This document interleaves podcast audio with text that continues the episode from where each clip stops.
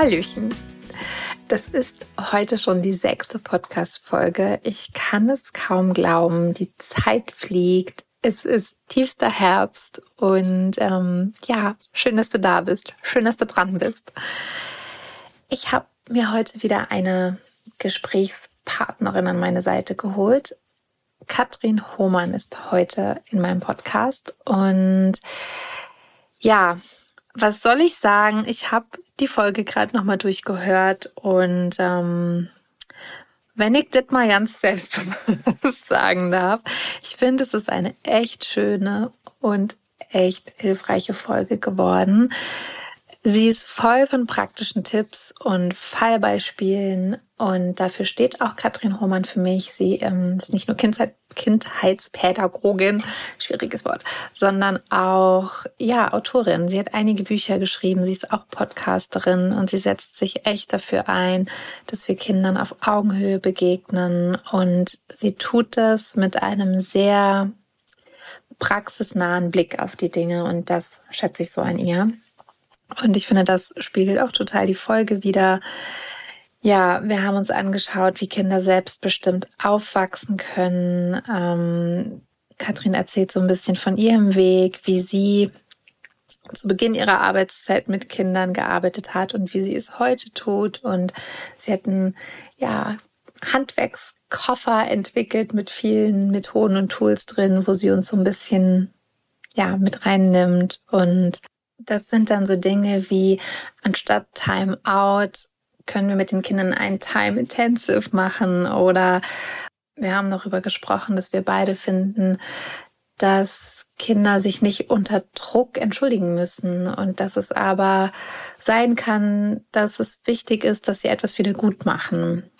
Es geht darum, dass wir unsere Sprache ganz bewusst wählen, dass wir kurze Sätze sagen und und, und, und, möchte ich sagen.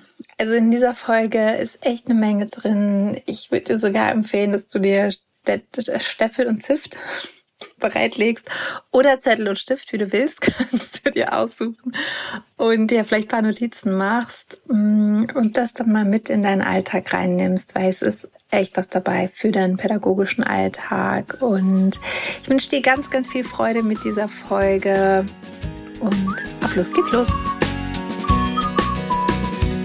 Liebe Katrin, ja, ich freue mich so sehr, dass du heute bei mir im Podcast bist, weil es gibt so viele Autoren und Autorinnen, ähm, ja, die zu Bindung und Beziehung und Gleichwürdigkeit und dieser ganzen Welt schreiben. Aber es ist eben doch oft der Schwerpunkt auf Eltern. Und du schreibst ganz explizit für pädagogische Fachkräfte und darüber freue ich mich sehr. Herzlich willkommen. Vielen, vielen Dank. Ja, ja, schön. Ich lächle. ja, Katrin Hohmann, du bist Kindheitspädagogin und arbeitest seit 15 Jahren mit Kindern. Du schreibst Blogs, hast auch einen Podcast und bist selbst Mama. Findest du dich da ungefähr wieder? Ja, da finde ich mich wieder. Da finde ich mich wieder. Cool. Und in einer deiner Autorinnenbeschreibungen stand, als Zitat, Ihre Vision liegt darin, die Welt der Kinder langfristig zu verändern und Orte zu schaffen, in denen Kinder selbstbestimmt und bedürfnisorientiert wachsen können. Das klingt ganz wunderbar und ich würde gern mit so einer ganz großen Frage starten und später möchte ich aber auch unbedingt noch mal ganz detailreich und praktisch werden. Aber die große Frage würde erstmal lauten, wie wächst ein Kind denn selbstbestimmt auf? Ah, das ist echt ähm, super spannend. Eine schöne, schöne Eingangsfrage. Wie wächst ein Kind selbstbestimmt auf? Hm, ich glaube, mit Menschen an der Seite, die auch jeden Tag mit dem Kind wachsen und sich entwickeln. Also du hast ja gerade so schön gesagt, ich arbeite ungefähr seit 15 Jahren mit Kindern.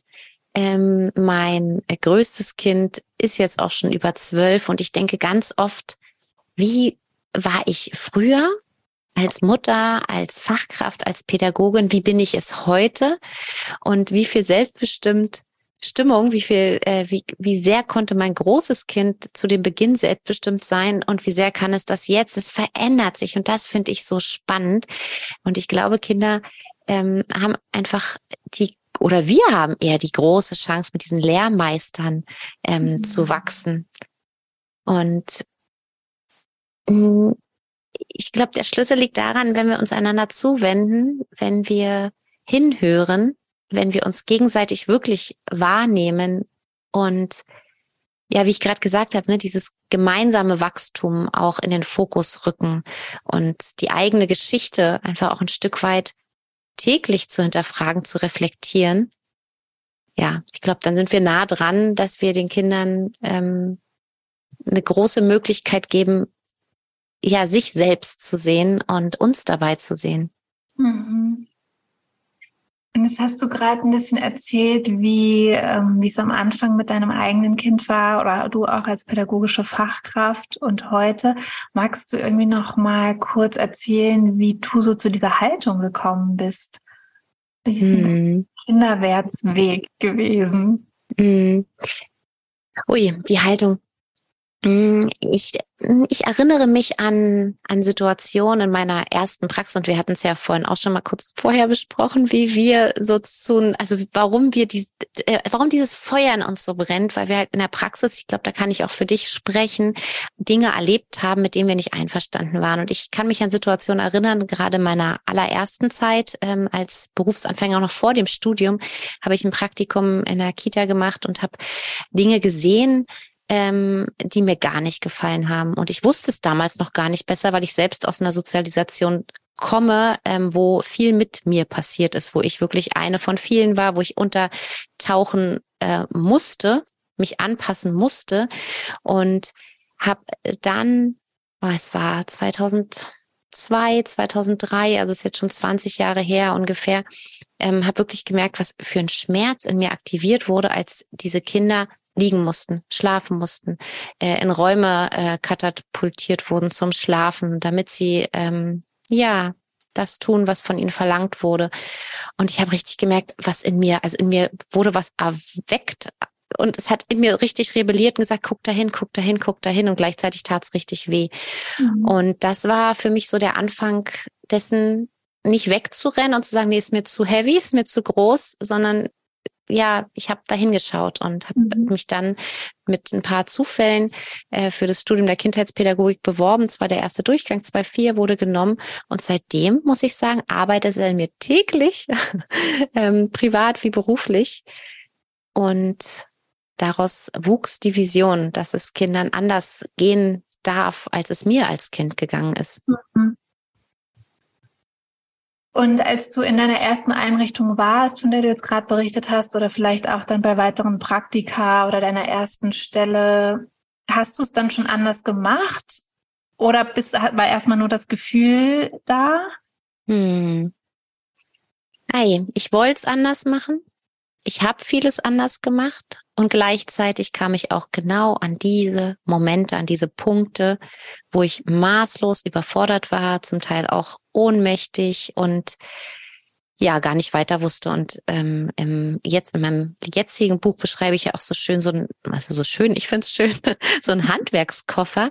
Ähm, mhm. Einfach aus dem Grund, dass mir ganz viel Handwerkszeug so dermaßen gefehlt hat. Also ich mhm. habe oft ähm, gerade, ne, wenn alles schön ist, wenn wir nicht gestresst sind, wenn Kinder machen, was wir wollen, wenn alles glatt läuft, wenn wir nicht beobachtet werden und und und, dann kann es ja auch easy sein. Ne? Dann sagt ein Kind ja und es läuft so. Und das kann jeder und das konnte ich auch, aber ich konnte es eben nicht in den Momenten, wo ähm, ja mir Verhalten begegnet ist, wo ich einfach kein Handwerk hatte, wo ich nicht wusste, warum verhält sich das Kind jetzt so und wo Glaubenssätze aufgetaucht sind, wo ich einen Druck gespürt habe, wo ich äh, gestresst war, müde war, gereizt, was auch immer, dann ja blieb mir auf einmal nichts mehr übrig. Und ich hatte vielleicht irgendwie so einen äh, rostigen Hammer und ein paar Nägel ähm, und habe die manchmal auch benutzt, aber es war halt nicht cool. Also ich habe wirklich gemerkt, dass, nee, es geht nicht. Und dann ging, also eigentlich ging sie von Anfang an los, aber dann merkte ich, ging meine Reise nochmal viel stärker los, weil ich so ja nicht wollte, weil ich es ja anders wollte. Ja, Ach, ich finde es auch so ein schönes Bild, weil das benutze ich auch in meinen Kursen, weil bei mir ja wirklich immer so dieses, ne, wir sind unterwegs, es geht kinderwärts und was habe ich alles in meinem Koffer? Ich finde es so schön und habe ja auch dein, dein Buch ähm, Augenhöhe statt Strafen. Und genau wie du sagst, hast du diesen Handwerkskoffer, den du immer wieder aufzeigst und was da drin ist und was wir alles brauchen. Es ist so schön, ach, es ist so schön praxisnah, finde ich. Also ich kann das Buch wirklich allen total empfehlen. Sei an dieser Stelle schon mal gesagt. Und ich würde auch wirklich total gerne ein bisschen da jetzt ganz praktisch werden, weil ich habe da so durchgeblättert und das ist auch das Besondere im Buch, dass immer wieder die ja, Praxisbeispiele von dir aufgezeigt werden. Und ja, was, was können wir denn dann machen? Also was hast du denn in deinem Koffer? Und es gab so ein, ein Beispiel, was du genannt hast, wo jetzt jeder für sich auch was anderes einsetzen kann. Einfach eine Situation, die zwischen den Kindern stattfindet, wo es herausfordernd für uns ist. Da war es jetzt das Beispiel, das Kind schubst ein anderes sehr doll. Und ja, ich habe dann nochmal so überlegt, genau, in der alten Haltung wäre jetzt die Reaktion von, von vielen Fachkräften und auch von mir, wäre sie es früher gewesen oder auch ja von Eltern, dass wir erstmal sagen, ja, das Kind soll aufhören, ne? Und dann wahrscheinlich kognitiv erklären, warum es denn aufhören soll. Also so ganz, ganz, ganz viele Worte, ne? Also wo du irgendwie schon eigentlich siehst, wenn du genau hinguckst, es geht beim Kind irgendwie so da rein und da raus, weil es diese vielen Worte gar nicht aufnehmen kann. Und ganz, ganz wahrscheinlich dann auch noch eine Strafe und eine Konsequenz folgt und das Kind jetzt in der Situation nicht mehr mitspielen darf. Und ja, in der neuen Haltung mit dem nicht mehr rostigen Hammer ist ja so das Erste, dass man sagt, ne, ich verstehe und weiß erstmal, warum das Kind so handelt. Und es wird hier wahrscheinlich, ist es von starken Gefühlen übermannt worden. Und es ist nicht eine Böswilligkeit, die dahinter steckt. Und ich finde, dieses Wissen ändert schon mal ganz, ganz viel. Und ja, ich fände jetzt einfach spannend, wenn du mal ein bisschen erzählst, wie du denn in dieser neuen Situation oder mit dieser neuen Haltung reagierst. Wie, hm. wie gehst du zum Kind? Was, was sind deine Action Steps in so einer Situation? Mhm. Mhm.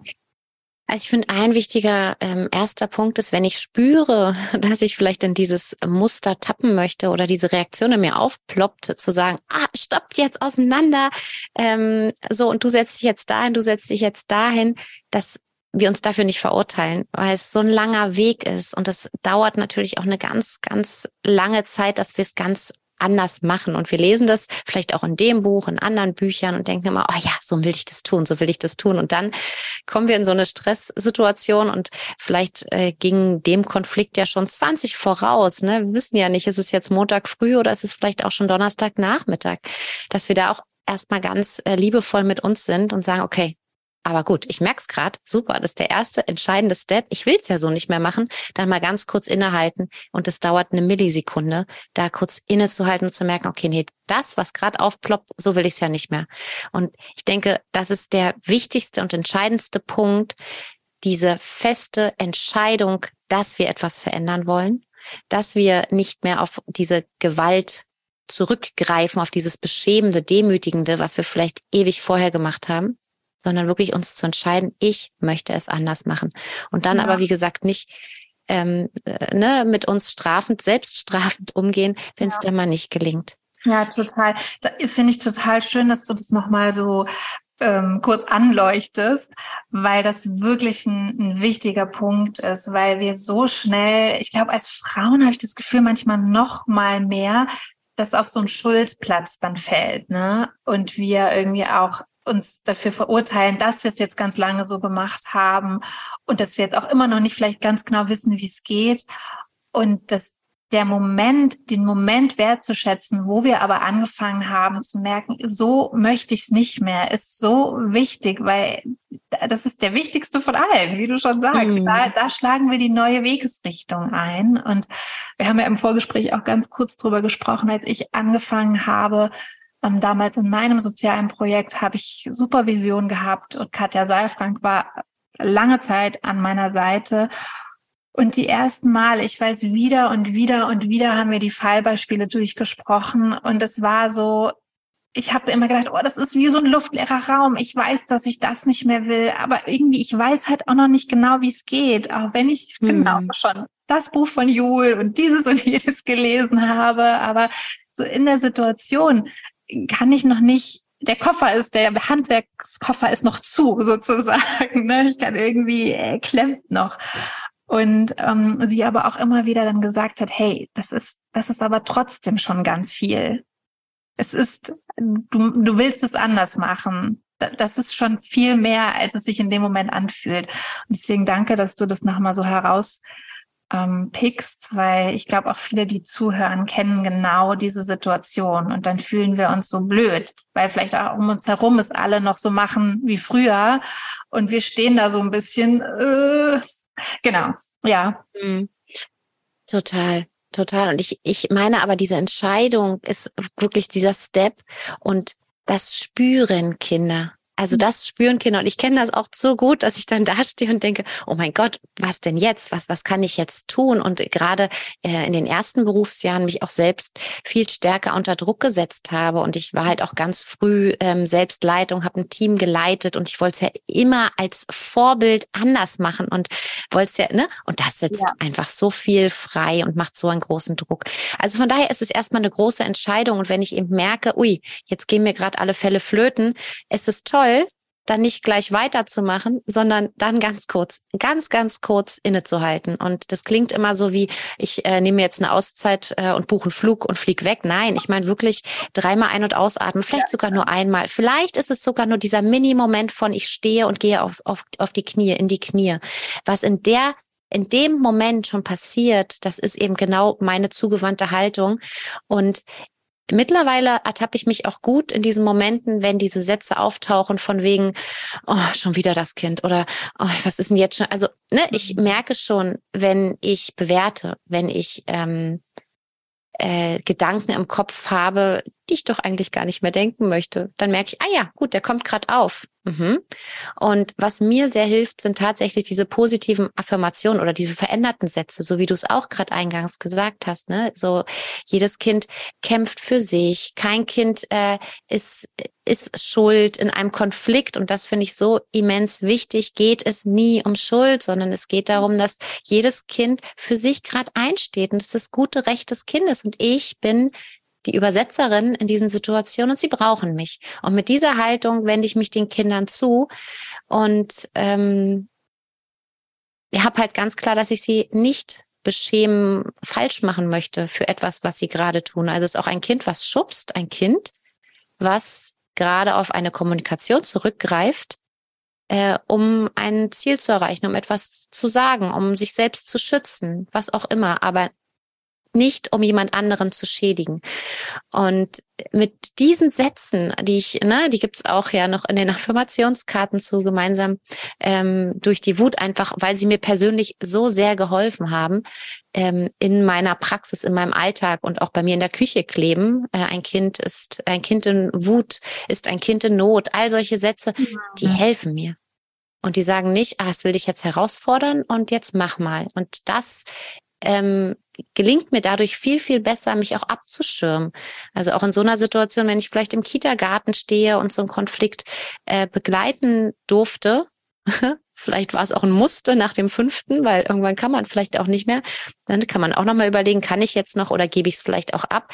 Aber mich dann wirklich kurz abzuschirmen von allem drumherum und wirklich diesen Kindern zuzuwenden, offen bestenfalls in Kniehöhe, also wirklich in Augenhöhe und mit dem echten Interesse, ich möchte gerade verstehen, was hier vorgeht.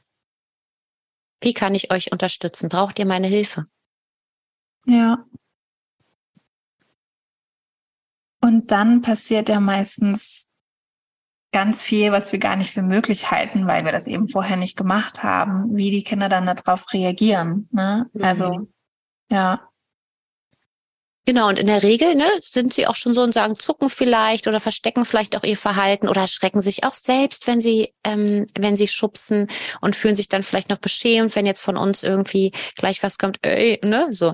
Äh, grundsätzlich natürlich stoppe ich, natürlich gehe ich dazwischen und schütze Kinder, wenn ich sehe oder spüre, dass da ähm, ja, dass sie sich wehtun. Natürlich zeige ich mich dann ganz bewusst und zeige ihnen, oh, stopp, jetzt müssen wir hier aber was tun, euch gegenseitig auch schützen.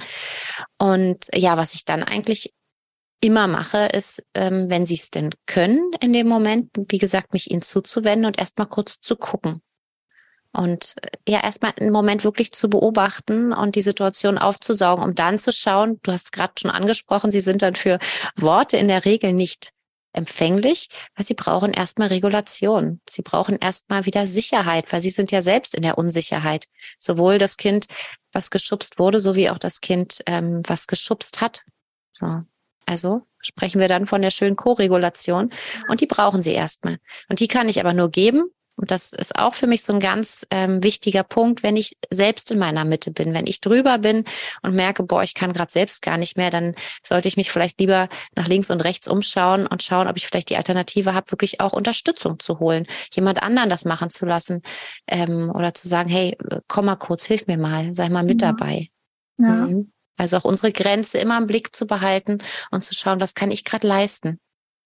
Ja, also auch das so wichtig, unsere Präsenz, ja, also ist jetzt eben auch schon ganz viel aufgeführt, wie wir da hinkommen, ne? Also wie wir irgendwie bei, kurz bei uns selbst sind, den Boden unter den Füßen spüren, atmen, dann neugierig forschen, die Situation angucken, auf Augenhöhe gehen. Also viele, ja, schon, schon praktische Punkte. Und ich muss sagen, also dass mein Nervensystem, das Nervensystem der Kinder beruhigt, das habe ich erst in den letzten Jahren überhaupt noch mal gerafft. Ja, also das habe ich wirklich ganz lange gar nicht gewusst und das mh, hm, möchte ich echt jedem nochmal so total ans Herz legen, weil ganz oft Leute noch sagen, ja, ja, aber was soll ich denn dann machen? Und dann gehe ich aber wieder zurück und sage so, doch, bleiben wir nochmal kurz da. Mit deiner Präsenz, wie du gerade schon gesagt hast, co-regulierst du dann die Nervensysteme der Kinder. Und ähm, ja, das ist mehr als die halbe Miete. Ich würde fast sagen, es sind schon 80 Prozent der Situationen, die wir somit lösen können oder ähm, ja regulieren können. Ja. Und wenn Kinder dann eben durch ihre Erfahrung wissen, da kommt jemand, um uns zu unterstützen, um uns zu begleiten. Niemand, der uns jetzt ähm, ausschimpft, straft, äh, beleidigt, beschämt, sondern da kommt jemand in guter Absicht. Das reguliert erstmal, das gibt Sicherheit. Mhm. Aber dadurch sind Kinder auch, ähm, no, das ist vielleicht nicht von Anfang an der Fall, weil wir da vielleicht auch erstmal reinschlüpfen und reinwachsen dürfen. Aber genau, ich komme und vielleicht spüre ich auch, dass ich aufgebracht bin. Dann kann ich vielleicht auch bei den Kindern nochmal kurz ähm, ich meine, dieses Atmen, ich weiß, manche rollen auch schon die Augen und sagen, oh Mann, hör auf mit dem Atmen und so, ne? Aber ähm, und auch, auch manchmal Kinder. Also ich weiß, meine Tochter, die hat Phasen, wo sie dann gesagt hat, boah, jetzt, oh, ne, es kann auch ähm, noch zusätzlich Aggression äh, mhm. so ja, heranwachsen lassen, so wenn jemand dann noch so ruhig ist und jemand anderes ist aufgebracht. Aber eher, wenn man im Streit äh, im Miteinander ist. Wenn man dazukommt, brauchen sie in der Regel diese Sicherheit. Und ich habe dann wirklich in der Regel mir die Kinder geschnappt, sage ich jetzt mal, aus der Situation genommen, aber beide, also statt Time Out, Time Intensive, also wirklich so eine intensive Zeit. Es geht gar nicht um, äh, du wirst jetzt allein gelassen in irgendeiner Ecke und musst da jetzt sitzen. Nein, genau das Gegenteil ist der Fall. Kommt, lasst uns mal einen anderen Moment suchen, einen anderen Ort suchen. Und das kann zwei Meter davon entfernt sein und uns erstmal kurz hinsetzen. Und dann ganz kurz wirklich atme ich zweimal durch und die Kinder haben sich mit mir in der Regel kurz hingesetzt und ähm, wenn man sich gut kennt, ne, also es klappt natürlich nicht vom ersten Mal, aber mhm. mit der Zeit dann schon, um den Kindern dann wirklich auch zu zeigen, wenn sie dann wieder in der Lage sind zu sprechen, wenn sie sich äh, weitestgehend beruhigt haben, sich nicht zu bekriegen und zu sagen, aber hör mal, ich, der hat angefangen so, dass sie gleich um die Recht, um das Recht haben ringen, sondern einfach wissen, die hört uns jetzt einfach zu und guckt mal. Und ja. das ist wirklich so dieser Schlüssel. Dann erzählt Kind eins, Kind zwei, vielleicht auch noch Kind drei in aller Ruhe und die wissen aber, man hört allen zu und nicht der Erste, der rankommt, der kriegt jetzt auch äh, den Pokal, sondern sie werden angehört. ich übersetze, ich gucke so ein bisschen, ah, schaffst vielleicht auch äh, die, das, was sie mir erzählen, in, in Gefühle und Bedürfnisse umzuformulieren. Und ganz oft, wenn sie sich gegenseitig gehört haben, sind die schon wieder los und waren schon wieder weg. So. Und es war gar nicht mehr nötig, sondern sie haben verstanden, was hier passiert ist in dieser Schnelligkeit oft, in der Konflikte auftauchen. Und oft habe ich dann noch länger gebraucht, äh, darüber nachzudenken und die Kinder waren schon wieder über alle Berge. Das kenne ich auch. Man denkt so, Moment mal. Und es ist dann, es hat sich dann schon so magisch aufgelöst. Ja, das kenne ich auch total. Ja, und ich finde es auch so, so wichtig, dass du nochmal sagst, wir hören halt Kind eins zu, wir hören Kind zwei zu oder je nachdem, wie viele es sind. Meistens sind es ja zwei oder drei. Und wirklich jedem Kind zuzuhören und wertfrei, weil wir haben es schon wieder im Kopf, naja, bei dem XY ist es war ja klar, dass er das wieder macht, ja, aber indem ich das wirklich zurückstecke und jedem Kind einzeln zuhöre, was was war, ähm, stelle ich mich selbst auf diesen neutralen Punkt und dann können die Kinder es ja auch, ja. Und genau wie du sagst, zack, zack, zack, sind sie dann schon wieder los und denken so, ah ja, klar kannst du die Schippe haben, ich wollte doch nur, weißt du, dann ist es schon wieder alles total aufgelöst. So, es ist dann, mhm. es ist dann manchmal so einfach. Ja. Und das ahmen sie nach. Das ist halt das Schöne, wenn wir jetzt lange üben, ahmen sie das oft auch nach und auch weil du gerade sagst, wertfrei. Und das dürfen wir auch, wenn wir mitkriegen, huch, jetzt tauchen uns aber Bewertungen auf ja. und vielleicht auch ein inneres, oh nee, hm. das darf ja sein, das ist ja normal. Dann aber so schön, das wirklich auftauchen zu lassen, okay, sich kurz anzugucken und ähm, ja, entweder für uns zu übersetzen, weil es ist ja dann nicht weg, oder eben zur Seite zu schieben, je nachdem, ne? Weil das ja. sagt ja auch eine Menge aus. Wenn das in uns passiert, dann, hey, willkommen. Was willst du mir jetzt sagen? Okay, gut. Und das dann wirklich nochmal überprüfen, ob es denn wirklich der Wahrheit entspricht, nach die Wahrheit in Anführungsstrichen, ob es die jetzt gibt. Ne? Ja. Ja, und warum triggert mich das auch so, dass vielleicht das eine Kind immer das und das macht? Ne? Also was hat das mit meiner eigenen Geschichte, meiner eigenen Kindheit zu tun? Ähm, ist das überhaupt meine Meinung oder denken das nur alle anderen im Team und ich habe es irgendwie übernommen? Oder steht es mir wirklich richtig im Weg? Und dann finde ich es auch, das hast du ja vorhin auch schon angesprochen, total gut zu sagen, hey, ich sehe, da ist eine Situation, ich bin irgendwie gerade in meinem Zyklus auch nicht so entspannt unterwegs oder was auch immer gerade mhm. äh, für eine Stimmung bei mir ist. Hm, möchtest du das bitte, kannst du das bitte übernehmen, die Situation jetzt zu lösen mit den, mit der Gruppe da? Also das finde ich dann auch sehr wichtig, in der Selbstverantwortung zu sein, wenn uns manchmal, ja, wir merken so, oh, da werde ich nicht, da werde ich nicht so neutral reingehen können, wie es wahrscheinlich jetzt gebraucht wird. Wir sind ja mehrere. Das ist ja das Schöne, dass wir in der Regel nicht alleine sind und uns gegenseitig zu unterstützen dann, ja.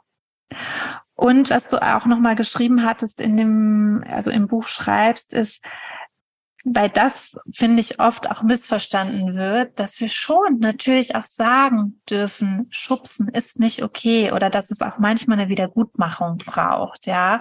Oft nicht, wie du schon gesagt hast, die Situation löst sich auf und alle sind schon wieder happy. Aber es kann auch sein, dass es eine Wiedergutmachung braucht.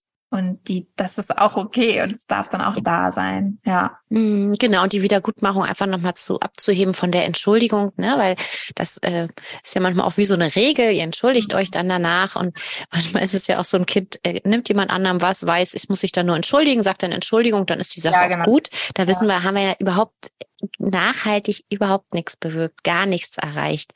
Ähm, aber zu schauen, genau Wiedergutmachung, vielleicht äh, bin ich äh, durch den Sandhaufen getrampelt und das Kind weint und ich habe es gar nicht mitbekommen und merke, huch, ich kann etwas bewirken und ich kann auch bei meinem Gegenüber durch mich ähm, Bedürfnis erfüllen. Ich kann ähm, die Stimmung verändern. Das macht ja ganz, ganz viel. Also äh, können wir vielleicht vorschlagen, Mensch, wollen wir den Sandhaufen gemeinsam wieder aufbauen und merke, okay, das kann zum Beispiel nur Wiedergutmachung sein.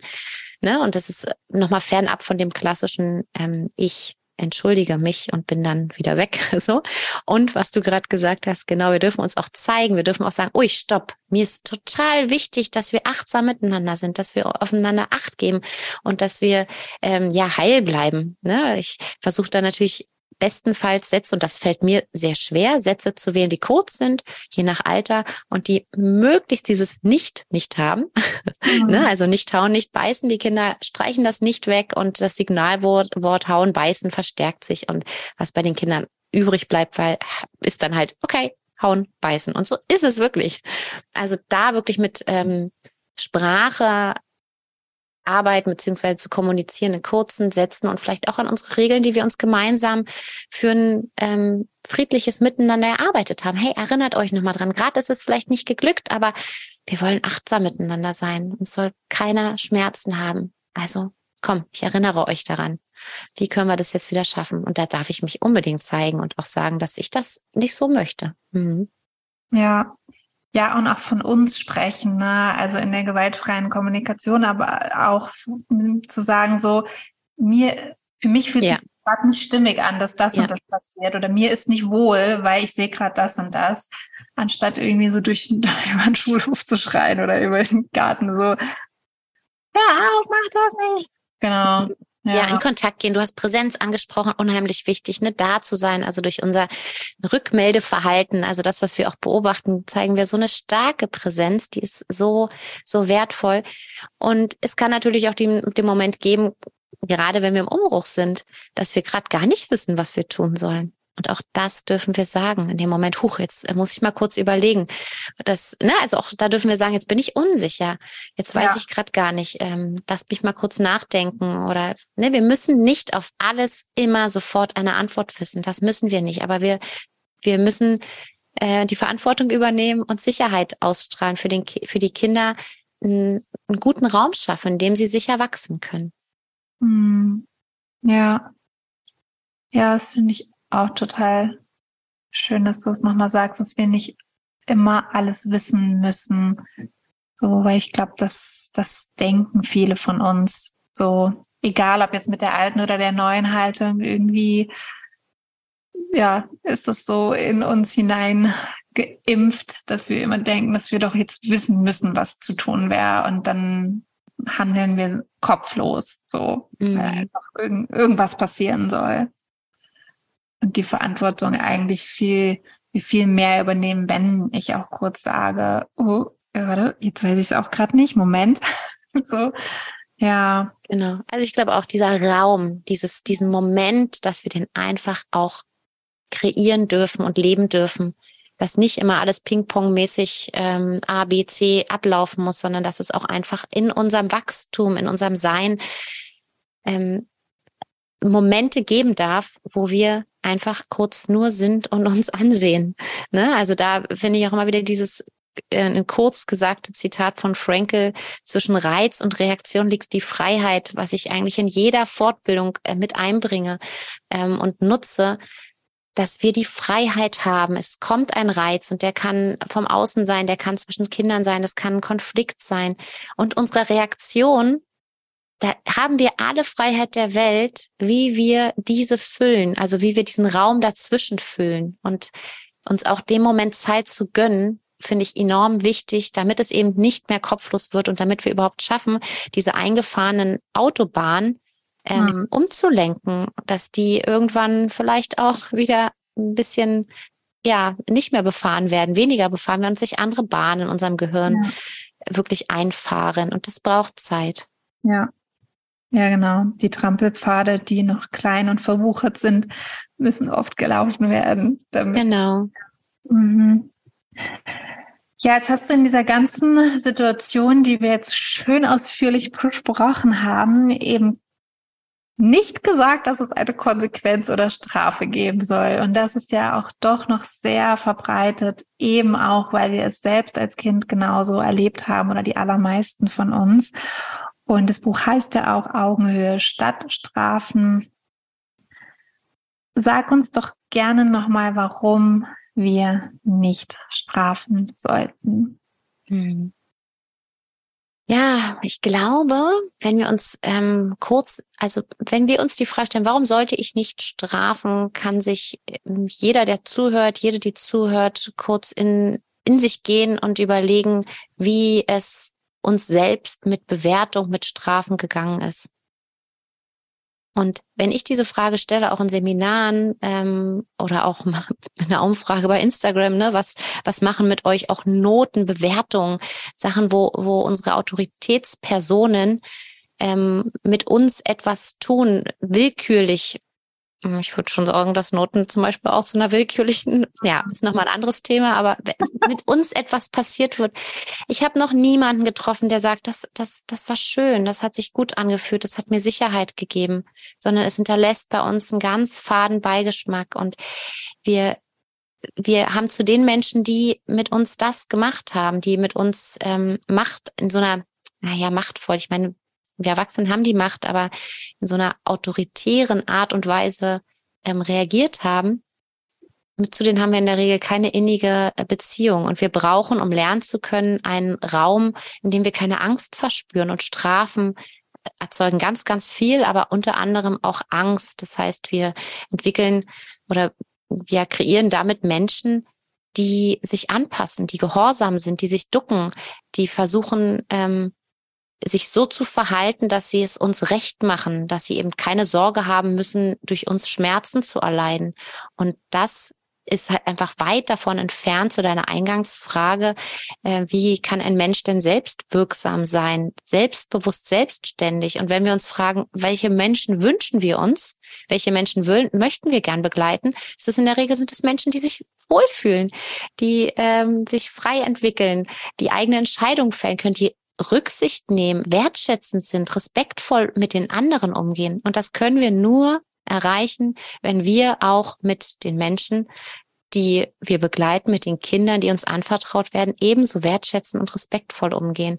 Denn das kommt immer wieder zurück. Und Gewalt erzeugt Gegengewalt, Aggression führt zu Aggression, vielleicht nicht sofort, vielleicht auch erst ein bisschen später, manchmal auch erst Jahre später, aber es tut definitiv weh hinterlässt ganz viel Schmerz in den Schmerzzentren im Gehirn und der Schmerz, der bleibt und ja, der muss aufhören. Hm. Ja, und der Schmerz, der, der bleibt, von dem du jetzt auch gerade gesprochen hast, ist ja eben auch bei uns passiert. Ne? Also der ist zum Teil ja noch bei uns da, weil wir, weil wir so erzogen wurden, weil wir das erlebt haben durch eigene Kindheitserlebnisse. Du sprichst da auch in dem Buch von der transgenerationalen mhm. Weitergabe. Ich finde, es ist auch wirklich, man kann von so einem kollektiven Trauma sprechen, das wir einfach als Gesellschaft haben. Wie hast du das aufgelöst für dich oder wie gibst du das in deinen Räumen weiter? Wie, ähm, ja, wir uns reflektieren und genau diese Themen für uns angehen, also der Schmerz, der uns zugefügt wurde. Hm. Das ist ganz spannend. Also ich bin auch ähm, lange bis vor ganz kurz von diesem kollektiven Trauma ausgegangen und habe gedacht, ah, es geht uns allen irgendwie so. Und wenn ich frage, wie viele Menschen auch unter Strafen gelitten haben, dann sind die Zahlen sehr, sehr hoch, die äh, zurückmelden, ja, ja, es gab es bei mir auch in der Kindheit. Aber es gibt auch und das finde ich sehr interessant und das wäre nochmal so ein neuer Forschungsschwerpunkt für mich oder dem ich mich nochmal ein bisschen mehr widmen möchte. Es gibt auch Menschen, die sagen, ich habe das so gar nicht erlebt. Ich hatte ein sehr behütetes äh, Elternhaus, bin vielleicht sogar bedürfnisorientiert, äh, wenn man so schon sagen konnte, aufgewachsen und bin trotz alledem total überfordert in diesen Situationen. Das finde ich eine spannende Frage. Wie, warum? Warum sind wir es alle? Ne? Liegt es dann wieder an der epigenetischen Markierung in unserem Gehirn, wie auch immer?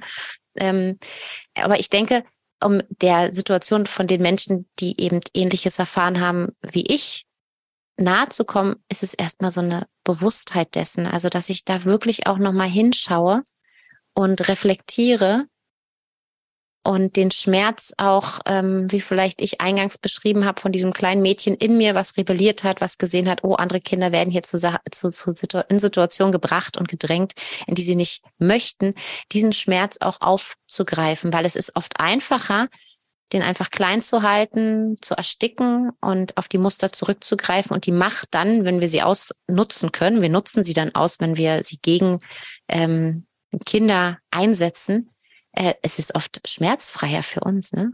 statt sich dem zuzuwenden. Und dich dem zuzuwenden, ist so immens wichtig. Ich persönlich habe eine Traumatherapie, äh, eine Schema, keine Traumatherapie, jetzt haben wir von Trauma gesprochen, eine Schematherapie gemacht, um da zu schauen, welche Schemata sind denn bei mir aktiviert und äh, ploppen immer wieder auf.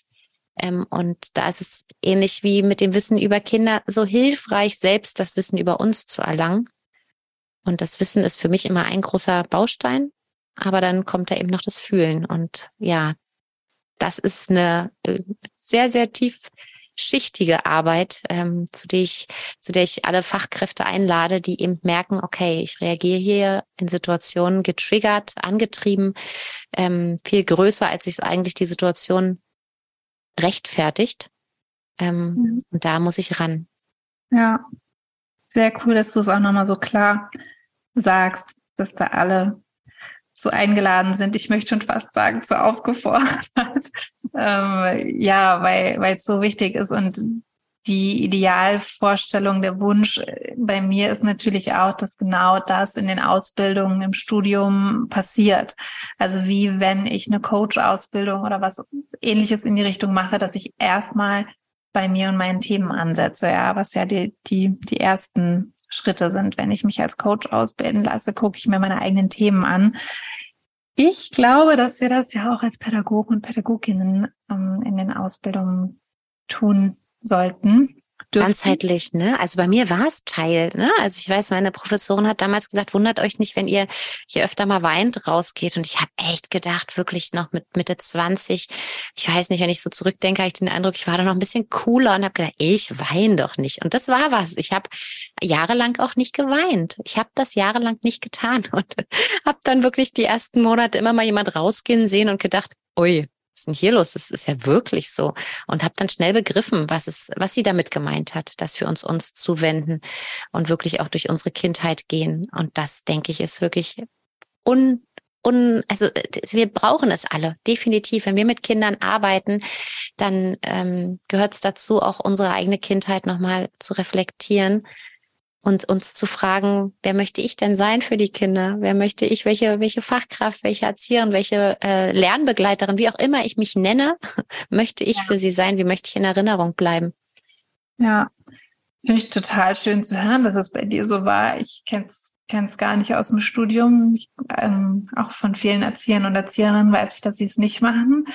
Mm, und aber auch wenn man es macht, wie du schon sagst, ist es auch, glaube ich, mehr wie so ein Anfang. Ne? Also ja, genau. Mhm. Man trägt dann so Schicht für Schicht irgendwie ab und finde ich auch cool, dass du sagst, was du gemacht hast. Und ich habe auch eine Traumatherapie, ich habe viel Therapie gemacht, mache jetzt gerade auch noch eine Traumatherapie. Also dass wir das auch einfach sagen und aussprechen, dass das doch auch ja aus dieser aus dieser Tabuzone rauskommt, wo es ja zum Glück schon nicht mehr so stark ist, aber doch noch immer mehr, weil man irgendwie so denkt, ja, also aber Moment mal, so schlimm war ja meine Kindheit jetzt auch nicht. Darum geht's gar nicht, ja. Es geht einfach darum, zu sehen, wie wurde ich erzogen und das zu reflektieren und was hat das heute mit meinem Handeln zu tun. So. Genau, weil einen Rucksack tragen wir alle ja. und es ist auch weit davon entfernt, dass ich glaube, dass meine Kinder keinen tragen und die Kinder, die ich begleitet habe, natürlich, wir alle, alle tragen ja. einen Rucksack und der ist hoffentlich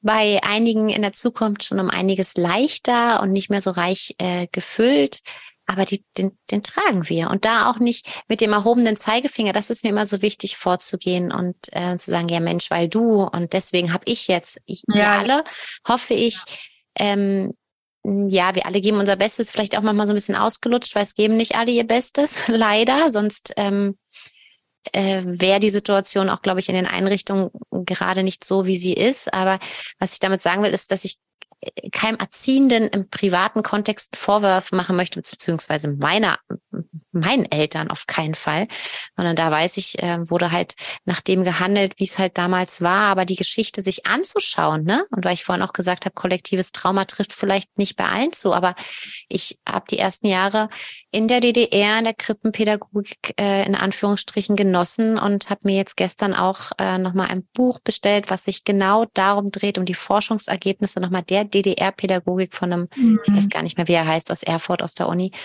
Mm, und habe wirklich kurz überlegt, mache ich das? Kaufe ich mir das? Lese ich das? Und wusste schon, als ich da wirklich den Begleit Titeltext gelesen habe, wie es mir weh tut. und habe wirklich überlegt und gedacht, oh, ja, nein. Und habe gedacht, ja, ich kauf's mir. Ich kauf's mir und ich werde es lesen, aber eben auch mit der Achtsamkeit, dass wir auch alle auf uns Acht geben, wenn wir Wunden spüren. Ähm, wie tief sind die und wie viel Begleitung ähm, brauchen wir dabei?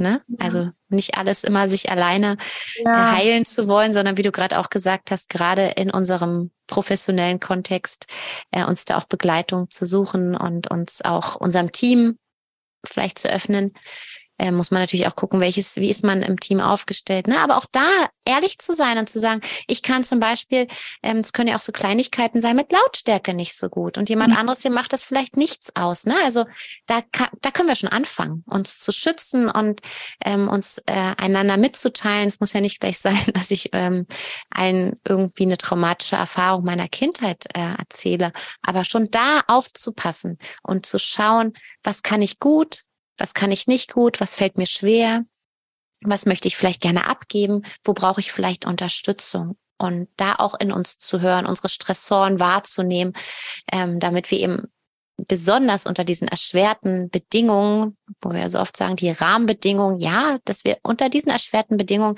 einfach nochmal uns ein Stück weit besser kennenlernen und erfahren, in welchen Situationen fällt es mir aber besonders schwer. Und leider tauchen Strafen und Gewalt nicht nur unter erschwerten Rahmenbedingungen auf, sondern wir wissen auch, dass äh, mit, mit an gut besetzten Tagen, ähm, wo die Situation eigentlich nicht so durch Stress äh, geplagt ist, dazu kommt. Ja. Und das ist halt total spannend und wichtig. Und du hast jetzt gerade nochmal das Team angesprochen. Und da würde ich auch gerne nochmal zum, zum Abschluss drauf eingehen. Auch hier schreibst du einiges in deinem Buch. Also erstmal so ganz grundsätzliche Sachen, ne, dass man einen Verhaltenskodex entwickeln kann für ein gewaltfreies Miteinander in der Einrichtung und ähm, eine Feedback, Konfliktkultur etabliert. Und das sind alles so Dinge, die, die klingen mega, ja, und die haben auch ganz viele von uns wahrscheinlich schon in sehr vielen tollen Fortbildungen gehört. Und wenn du jetzt zuhörst und aber immer, also wenn es bei dir im Team nicht so ist, ich möchte einfach so gern Menschen dazu ermutigen, dass sie es ansprechen und anregen, ja, weil ich habe auch solche und solche Teams erlebt und bin mittlerweile in, in Team, ich bin ja in mehreren Teams unterwegs, wo es eine Haltung im Team gibt, die fehlerfreundlich ist, ja, also wo ich Fehler machen darf. Und also du hast ganz viel ja jetzt auch schon im Gespräch gesagt, wo, wo wir uns gegenseitig unterstützen, wo ich mich zeigen kann mit meinen Stärken und meinen Schwächen und wo ich auch einfach mein eigenes Fehlverhalten eingestehen kann, ja, und sagen kann in der Teamsitzung, hey, heute ist wieder das und das passiert und das einfach dann so gut tut, das auszusprechen, ja, was es auch mit mir gemacht hat und, und wie ich es ja eigentlich gerne machen möchte und ähm, ja, vielleicht hast du irgendwie auch noch mal ein, eine Idee oder einen Tipp, wie man, wenn man jetzt einfach ein ein Teammitglied und nicht Leitung von einer Einrichtung ist, wie wie kann ich das etablieren? Wie kann ich die anderen ähm, dafür begeistern, weil man irgendwie so denkt, oh, wir haben, wir sind doch eh schon alle so am Anschlag, ja. Jetzt sollen wir auch noch eine längere Teamsitzung machen, wo wir uns vielleicht mehr austauschen. So, also was, was kannst du den Menschen noch mit auf den Weg geben dazu? Mhm. Ich habe ja auch ähm, viele Jahre ein Team geleitet und ich kenne es, ne, dass wir gerade dann, wenn wir auf Anschlag sind, die Teamsitzung vielleicht ausfallen lassen, wo wir sie doch dann am meisten bräuchten, ne, nach dem Motto oder auch nach dem Spruch, wenn du keine Zeit hast zu meditieren, dann meditiere zwei Stunden. Mhm. Äh, ist ja oft so, äh, wenn wir kein Geld und keine Zeit haben, dann lassen wir Supervision ausfallen, da wirklich zu schauen, äh, an welchen Knöpfen drehen wir und wo sparen wir, denke ich, ist sehr, sehr wichtig. Und es kann natürlich sein, dass wir sowas mal ausfallen lassen, aber dann wieder zu schauen, okay, wo braucht's das aber und was, wo, wo ziehen wir uns unsere Kraft raus? Was braucht ein Team? Kinderschutzkonzept beispielsweise, das hast du auch gerade mit dem Verhaltenskodex angesprochen, sind mittlerweile in Deutschland ja verpflichtend. Und äh, es sind viele Träger jetzt auf dem Weg und noch nicht alle, aber es ist verpflichtend und das kann man beim Träger wirklich auch einfordern, zu sagen, es ist so wertvoll und wichtig, das Jahr gut zu planen und sich wirklich auch durch ähm, gut geplante Schließtage, die da, da lässt sich nichts dran drehen, sage ich, an diesen Tagen, die wirklich ne, im Vorhinein für Eltern auch klar sind. Da machen wir zu und da widmen wir uns unserer qualitativen Arbeit, unserer, ähm, unserer Arbeit, unserem Weiterkommen. Und dazu gehört für mich zum Beispiel ein Kinderschutzkonzept. Ähm, unheimlich wichtig. Ähm, Rekana-Reflexion sich mal anzuschauen, gibt's kostenfrei im Internet. Ähm, ne, die Berufsethik, sich damit ein bisschen zu beschäftigen, ist wunderbar. Ähm, ich komme ja, gleich auch zu dem, wie es einfacher geht. Ja, ja finde ich großartig. Nochmal, weil die Rekana, ähm, das, das habe ich auch ganz lange nicht gekannt. Also was es da auch schon so gibt. Ne? Ich würde nochmal ja. Super. Und das, das äh, wirklich, die erwähne ich mittlerweile in jedem, fast, wenn ich kann, in jedem Podcast und in jedem Buch, ähm, weil es eine tolle, ein toller Zusammenschluss ist von Menschen, die uns da einfach auch den Rücken stärken. Und da wird sich auch in den nächsten Jahren noch ähm, einiges ähm, zu entwickeln, bin ich sicher. Und was kann ich eben tun, wenn wir nicht viel Zeit haben? Und da finde ich genau das, was wir gerade machen, nämlich eine ähm, große Basis. Ich kann Podcasts hören, ich kann mir Podcasts raussuchen zu Themen, zu kleinen Bausteinen und kann beispielsweise im Team sagen, guck mal, in drei Wochen haben wir wieder eine Teamsitzung und schaut mal jetzt hier äh, im beispielsweise Niedersächsischen Institut für frühe Bildung oder bei dir oder ähm, ne, bei anderen Podcasts gibt's bestimmte Themen. Hört euch doch mal die halbe Stunde an und dann gehen wir in Austausch darüber. Also auch wenn wenig Zeit ist, gibt's ja, ja. mittlerweile auch die Kita-Fachtexte, was auch immer, aber Wissen wirklich knapp komprimiert zusammengefasst und wir können gucken und uns Ziele setzen, wo möchten wir ansetzen, wie möchten wir, wie möchten wir da hinkommen. Und es gibt auch viele Unterstützer und Unterstützerinnen, ähm, die man ja mittlerweile auch so großartig buchen kann, die einen dabei begleiten können. Also keine Fachkraft äh, oder auch keine Kita-Leitung muss ja alles nebenher alleine schaffen und noch fortbilden. Da gibt's ja zum Glück auch ja, gute Möglichkeiten und auch mal mit so einem kleinen Abend äh, Vortragen, Webinar oder was auch immer, um sich da wirklich auch gut zu rüsten. Ähm, das denke ich wäre mhm. ein guter Ansatz. Ja, ja, stimmt. Und so einen Podcast kann man immer gut auf dem Weg hören im Auto oder im öffentlichen Verkehr. Also das sogar zur Schlafenszeit. Ich kenne ja. Teams, die sagen wirklich, die sind in der Kinderbegleitung und haben dann die kleinen Ohrstöpsel drin und sind im, im Schlafraum und ah, ja. Und hören den dann oder auch jetzt das Buch, von dem wir über das wir gerade sprechen, habe ich jetzt auch gerade ein Team, die sagt, ja, die die haben alle ihr Lesezeichen in dem Buch und die dürfen es in der Arbeitszeit lesen und die oh, wow. ähm, Leitung bringt Zeit mit und geht dann darüber ins Gespräch und dann äh, haben sie dazu einen Teamtag mit Handwerkskoffer und so gemacht und äh, großartig schicken mir dann Fotos davon und ich freue mich. Ne? Also es darf kleinschrittig vorangehen. Wir dürfen uns auch dafür Zeit nehmen, aber wir müssen uns die Zeit natürlich fest wirklich im Vorhinein gut einplanen, weil ich weiß, klar, im Engpass äh, zu stressigen Zeiten, da fällt sowas hinten runter, weil wir dann einfach nur in der Betreuung der Kinder sind. Und ja, es ist halt viel, viel mehr. Unser Job ist viel, viel, viel, viel mehr. Ja. Schön, dass eine schöne Idee nochmal dabei ist, finde ich auch cool zu sagen, ja, das, das Buch ist da und man kann drin lesen, weil es gibt ja auch doch immer wieder Situationen im Alltag, ähm, wo die Kinder dann doch total vertieft im freien Spiel sind und meine Präsenz im Raum gefragt ist, ich aber gar nicht mit ihnen sein muss und dann in dem Buch lesen, finde ich total cool.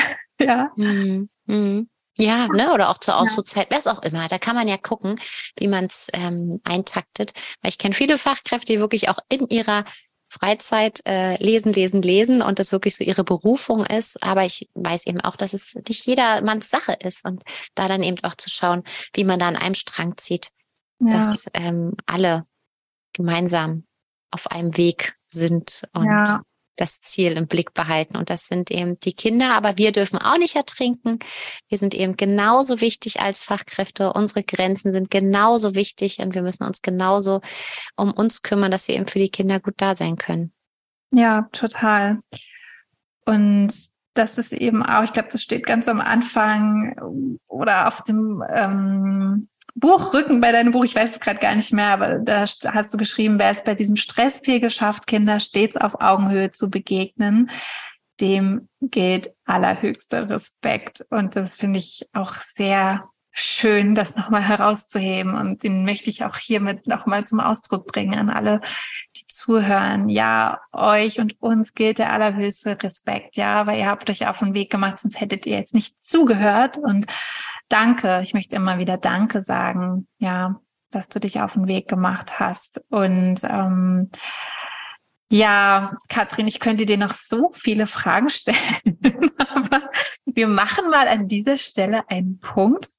Ja. Und, äh, lass mich oder sag uns gerne nochmal, wo man dich findet. Du hast ja nicht nur dieses Buch geschrieben, sondern auch noch andere. Du hast es vorhin auch kurz angesprochen. Zur, zur Wut kann ich auch sehr empfehlen. Und ja, aber sag gerne nochmal, wo, wo man dich gut findet. Ja, ähm, katrinhohmann.de, Kindheit erleben, da auch bei Instagram, da teile ich immer mal, wenn ich äh, Muße habe, Inhalte. Und genau, wenn man sich auf den Weg machen mag, ist natürlich das Buch total geeignet, aber gemeinsam durch die Wut, das war so mein ähm, erstes Baby, um erstmal sich ja, mit dem, du hast Katja Saalfrank erwähnt, ne? Wenn ich an Katja Saalfrank denke, denke ich auch an den Eisberg und so, sich wirklich erst mit dem Verhalten zu nähern und so viel über Kinder und über uns zu erfahren, da lege ich auch dieses Buch total ans, ans Herz, ähm, weil dann sind wir oft herausgefordert, wenn eben diese Gefühle aufploppen. Ja, ja. Ja. Ich danke dir für die Einladung. Ja, so schön, dass du da warst und gerne schaut alle bei Katrin vorbei, denn es ist wirklich, es ist so schön praxisnah. Das ist doch das, was man ja auch in manchen Büchern vermisst. Die haben auch alle ihren Wert und es geht dann um so was Großes Ganzes, um so einen Unterbau.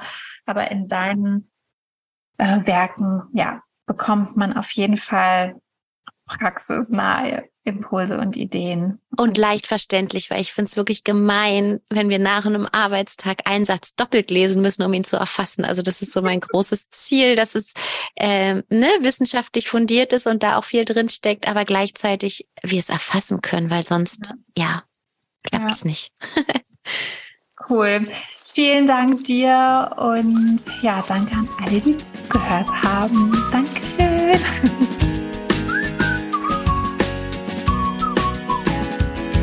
und das war das Gespräch mit Katrin Hohmann bei Komm mit Kinderwärts.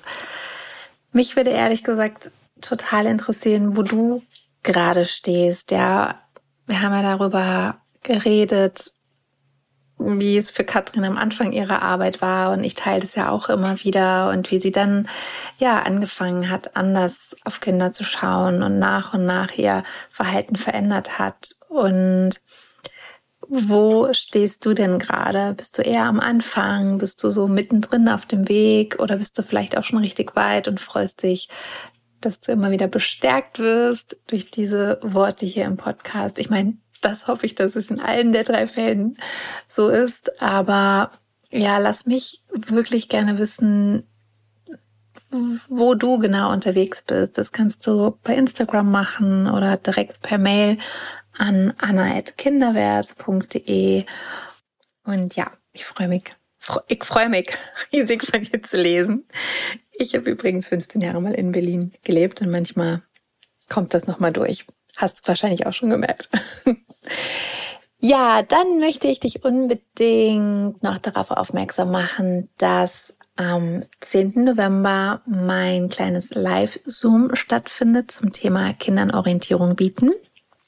Und zwar geht es darum, dass wir ja uns anschauen, wie wir in die Alpha-Rolle kommen, wie wir wieder Kinder anführen, wie ich das immer so nenne. Wir sind die ähm, Anführer und Anführerinnen und tun das Ganze trotzdem in einer Gleichwürdigkeit. Und da gibt es einen ja, Live-Zoom, wo du ganz viel mitgenommen wirst von mir in eine ganz neue Sichtweise auf das Thema Orientierung geben und Führung und ja, wir das Alte hinter uns lassen.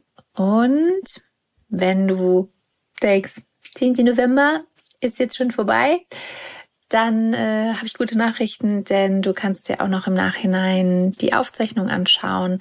Der Link ist in den Show Notes und entweder bist du live dabei, weil du noch früh genug bist, oder wenn es schon jetzt, wenn du das hörst, nach dem 10. November ist, dann ähm, ja, kannst du das trotzdem noch buchen und bekommst dann die Aufzeichnung und ja, kannst mir auch jederzeit dann noch schreiben, wenn Fragen offen sind. Genau. Und schau auch super gerne in meinem Etsy-Shop und ähm, ja, bei meinen Online-Kursen vorbei. Ist auch alles in den Show Notes verlinkt oder auf meinem Blog. Oder vielleicht hast du auch noch die anderen Podcast-Folgen nicht gehört. Komm hinein in mein kleines Kinderweltsuniversum. Ich freue mich da sehr herzlich, dich zu begrüßen und wünsche dir jetzt in jedem Fall einen wunderschönen Tag. Ähm, ja, ich hoffe, du genießt den Herbst. Der Herbst ist so eine tolle Jahreszeit mit den Kindern. Und ich hoffe, dass ihr es in vollen Zügen genießt. Und ja, schicke dir jetzt einfach eine Umarmung, möchte dir wie immer Danke sagen, dass du mit Kindern kinderwärts unterwegs bist und ähm, ja, es trotz aller Schwierigkeiten anders machen willst, neu machen willst, im Grunde ursprünglich machen willst. Und ähm, ja, dafür kann ich nur sagen, High Five, mach's ganz gut. Bis zur nächsten Folge.